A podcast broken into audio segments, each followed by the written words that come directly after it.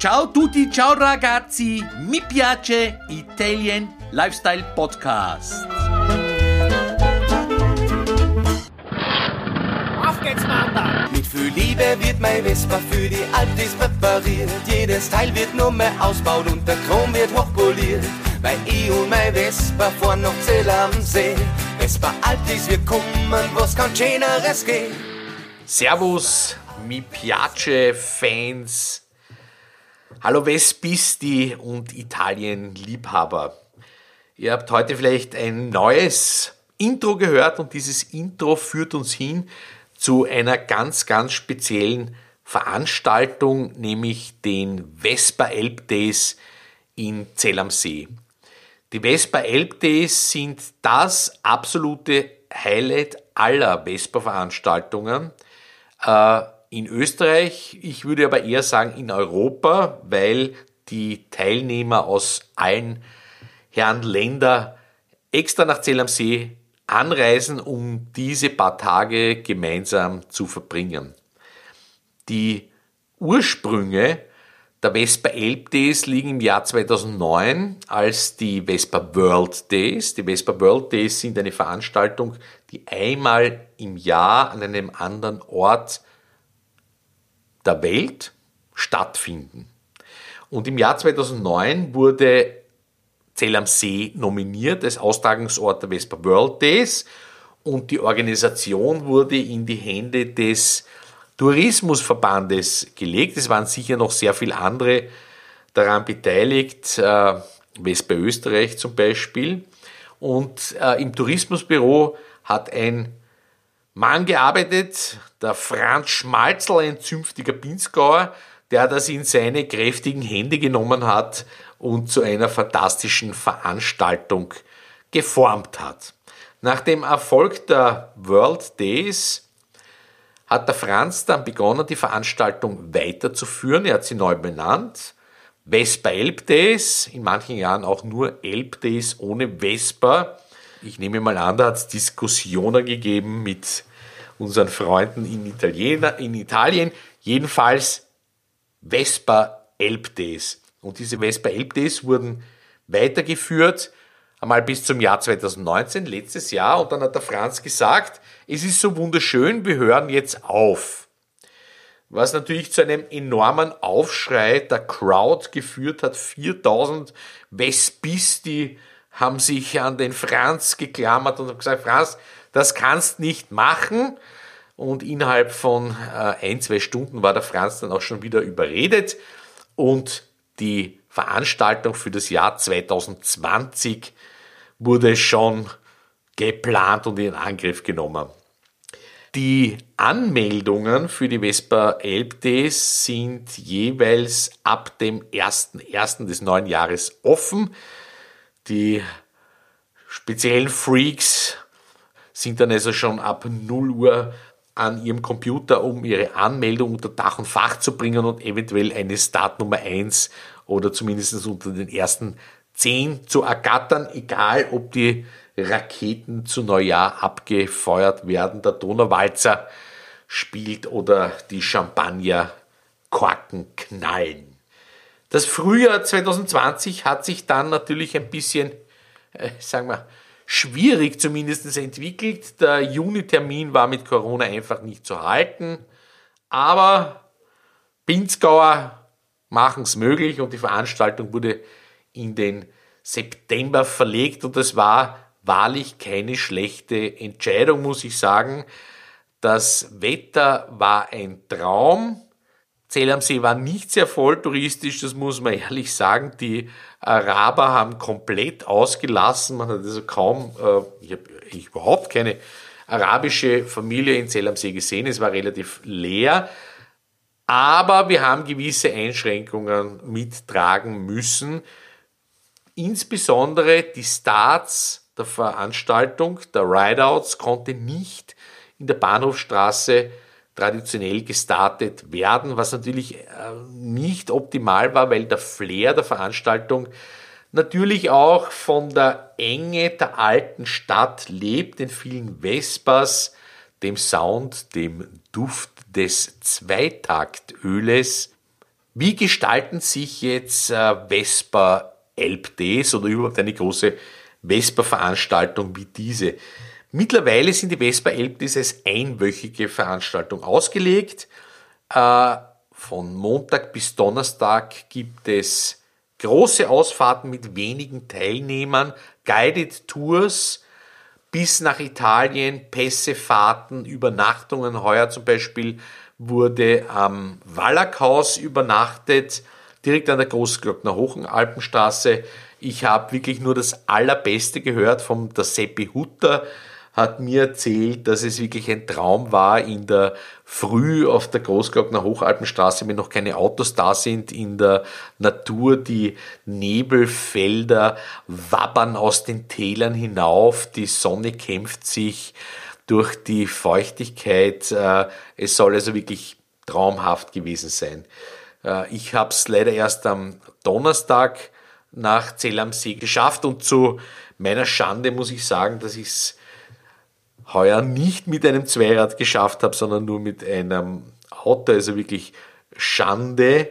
Äh, allerdings habe ich in Zell am See einen, einen fantastischen Partner, Autohaus Kirchner, die mir eine brandneue GTS 300 Racing 60s in Weiß zur Verfügung gestellt haben. Ich bin übrigens mit der Startnummer 808 gefahren, obwohl nicht so viele Teilnehmer da waren. Die waren nämlich auf 700 Teilnehmer beschränkt aus Corona-Gründen eben leider. Noch einmal danke an den Willi insbesondere, der mich da jedes Mal super unterstützt, wenn ich ein scharfes Gerät für die Berge brauche. Ich bin dann also am Donnerstagabend äh, leider erst eingestiegen beim traditionellen Pyjama Rideouts äh, klingt vielleicht ein, ein bisschen infantil und ich habe das auch bei diversen Facebook- und Instagram-Postings gesehen, erwachsene Menschen auf Vespas, Pyjamas, Nachthemden oder ähnlichen Outfits. Aber es macht einfach wahnsinnig viel Spaß, einmal etwas zu machen, was komplett out of the box ist, mit wirklich netten Menschen aus aller Herren Länder, unterschiedliche soziale Schichten, unterschiedliche Vespas, Small Frame, Large Frame Vespas, alte Vespas aus den 40er, aus den 50er Jahren, klassische Raketen aus den 60er, 70er Jahren, Rallyes 180, 200 und natürlich auch äh, sehr viele Neue Vespas, Automaten, GTS 125, 300 getuned, nicht getuned. Man sieht also das wirklich komplette Spektrum der Vespa-Szene und das Schöne bei den Elbdes ist, und das muss ich wirklich sagen, dass eine große Akzeptanz da ist. Es gibt kein Hickhack zwischen Fahrern von alten Vespas und Fahrern von neuen Vespas. Jeder respektiert sich beim Fahren und auch dann am Abend in Zell am See. Am Freitag hat es dann eine wirklich lustige Schnitzeljagd durch den Pinzgau gegeben. Ein Stationenrennen, wobei Rennen vielleicht ein bisschen übertrieben ist. Es wird nicht auf Zeit gefahren, es wird nicht gebolzt, es wird die Natur genossen und es schauen auch alle die Verkehrsregeln einzuhalten. Und das ist kein Witz, also ich hoffe zumindest, dass ich kein Mandat irgendwo ausgefasst habe. Im Zuge der Schnitzeljagd ist es nach Kaprun gegangen, was für sich schon ein Erlebnis ist. Es ist nach Saalfelden gegangen, das Steinerne Meer. Austria at its best, muss man sagen. Das Wetter war traumhaft, äh, Spätsommer, warm, keine Wolken, also wirklich traumhaft. Aber der Höhepunkt ist natürlich der Samstag. Der Samstag steht im Zeichen des Großglockners. Der Großglockner Audax. Die Befahrung des Großglockners durch alle Teilnehmer der Vespa Elbdes. Ihr könnt euch das ungefähr vorstellen. 700 äh, Vespa-Fahrer treffen sich leider nicht in der Bahnhofstraße, sondern bei der Aretbahn, ein sehr großer Parkplatz äh, einer Umlaufbahn leicht außerhalb von Zell am See Und diese Fahrer wurden dann in Gruppen von rund 40, 50 Leuten mit Guides losgeschickt Richtung Brunn und dann hinein Richtung Kloßglockner Hochalpenstraße verleiten. Das ist die Mautstation auf der Salzburger Seite. Und dann wurde individuell weitergefahren. Man kommt hin, Check-in hinein auf die Großglockner Hochalpenstraße und dann fährt jeder individuell im Verkehr. Es war zeitweise doch ein wenig Verkehr, viele Porsches, ein Ferrari-Treffen von Tschechen, wirklich sehr coole Ferraris gesehen. Und dann geht es mal hinauf zum Fuscher Tördel, Edelweißspitze, wo es eine Labstation für die hungrigen Vespa-Fahrer gibt. Diesmal im Sonnenschein, kein Schnee, kein Regen, dafür herrliches Gulasch. Ihr könnt euch die Bilder dazu auf unserem Mi Piace YouTube-Channel anschauen, wo wir sowohl ein Video über die Vespa Elbdes als auch über die gesamte Befahrung der Großglockner Hochalpenstraße aus Fahrersicht bringen werden. Pusher Dörl dient dann irgendwie zur Besprechung der abenteuerlichen Auffahrt. Mit einer 300er ist es natürlich nicht sehr abenteuerlich, aber macht enorm viel Spaß. Manche sind schneller gefahren, manche sind äh, langsam gefahren. Ich habe auch 50 Kubik Vespers gesehen, 50 Spezial. Tut dem Spaß wirklich keinen Abbruch.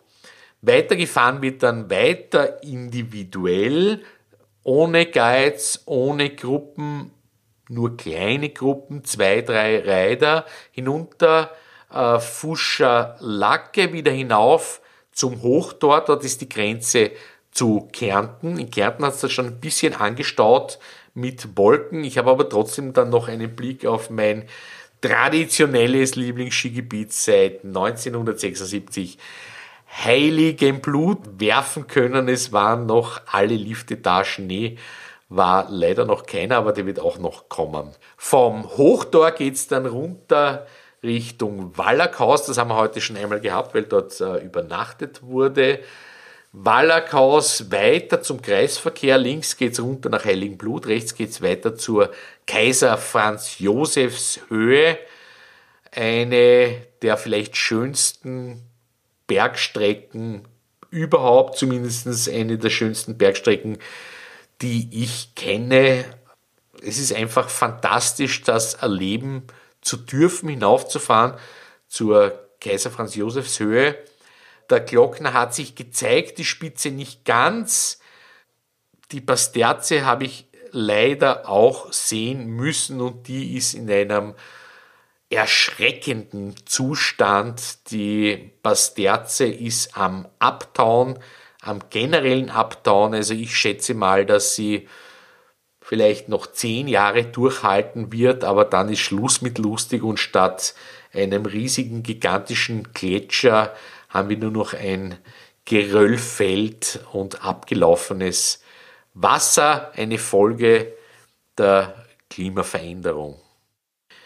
Von der Kaiser Franz Josefs Höhe hat man dann natürlich den Spaß noch ein zweites Mal für mich ein wenig befreit, äh, weil ich äh, nicht mehr alles zu filmen hatte mehrere Kameras mitgehabt, äh, Kameramanagement, Batterien etc., die waren dann eh schon aus, die Batterien. Damit ist dann eben finito und dann kann man schon forciert fahren und sich nur auf die Linie konzentrieren, auf die Kurven, auf die Bremspunkte, Scheitelpunkte, hinauf zum Hochtor ich bin dann bei der Fuscher Lacke stehen geblieben, traditionell jedes Jahr beim Mankai-Wirt, ein Wirt, der dort Murmeltiere hat. Noch einmal hinauf zum Fuscher Dörl und dann sportlich hinunter Richtung Verleiten und raus aus dem Tal Bruck, Zell am See. Es war dann schon ein bisschen kühler, da merkt man wirklich, wenn man runterkommt, man ist ausgekühlt, man kommt runter und die Sonne taut den Vespista wieder auf. Wirklich ein äußerst angenehmes Gefühl. Man kommt wieder rein nach Zell am See. Es ist Spätsommer. Es ist warm, ein absoluter Traum. Vielleicht ein paar Worte zu Zell am See selbst. Ich persönlich bin sehr gern in Zell am See, weil Zell am See einen städtischen Flair hat. Zell am See ist eine sehr, sehr alte Stadt. Das Hotel, in dem ich gewohnt habe, im Lebzelter, ist, glaube ich, aus dem Jahr 1460 oder so. Es ist wirklich steinalt. Ja. Ein wunderbarer Hauptplatz in Zell am See, die Bahnhofstraße, Cafés, Eisgeschäfte, viele gute traditionelle Wirte.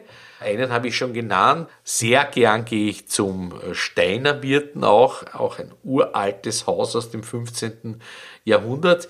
Und so unterscheidet sich Zell am See doch sehr stark von den rein touristischen Orten in der Umgebung. Ich bin auch reingefahren nach äh, Saalbach, Hinterklemm. Nichts gegen die Skiorte, die natürlich im Winter auch ein, ein super Angebot sind. Äh, Im Sommer ist es dann für mich nicht ganz so sexy und da bleibe ich lieber in Zell am See und genieße fast mediterranen Charme mitten im Pinzgau. Wie sind die Aussichten für die nächsten Jahre? Zuerst einmal, ich hoffe, dass der Franz weitermacht. Das Jahr 2020 war ein Überbrückungsjahr und dieses Überbrückungsjahr wurde furios über die Bühne gebracht. Die Sicherheitsvorkehrungen waren enorm in Bezug auf Corona. Es waren natürlich auch Einschränkungen da, aber die nimmt jeder gern in Kauf, um die gesundheitliche Unversehrtheit der Rider zu gewährleisten. Ich wünsche mir fürs nächste Jahr wieder mehr Teilnehmer, keine Restriktion auf 700, vielleicht kommen wieder 3000, 4000 oder mehr Vespa-Fahrer. Ich würde mich sehr freuen, wenn die lokalen Behörden kooperativ sind, zulassen, dass Vespa-Fahrer in die Bahnhofstraße einfahren, vielleicht hier und da mal ein Auge zudrücken, wenn irgendwo geparkt wird oder ähnliches. Im Großen und Ganzen ist die Vespa-Gemeinschaft eine äußerst umgängliche Truppe. Das sind keine jungen Heißsporne. Altersschnitt ist eher in meiner in meiner Gegend. Das sind Herren und Damen, die den Flair dieser Veranstaltung genießen. Also in diesem Sinne, Franz, bitte mach weiter. Ich würde mich freuen, ob es im Juni ist oder im September. Der September ist wirklich auch nicht schlecht.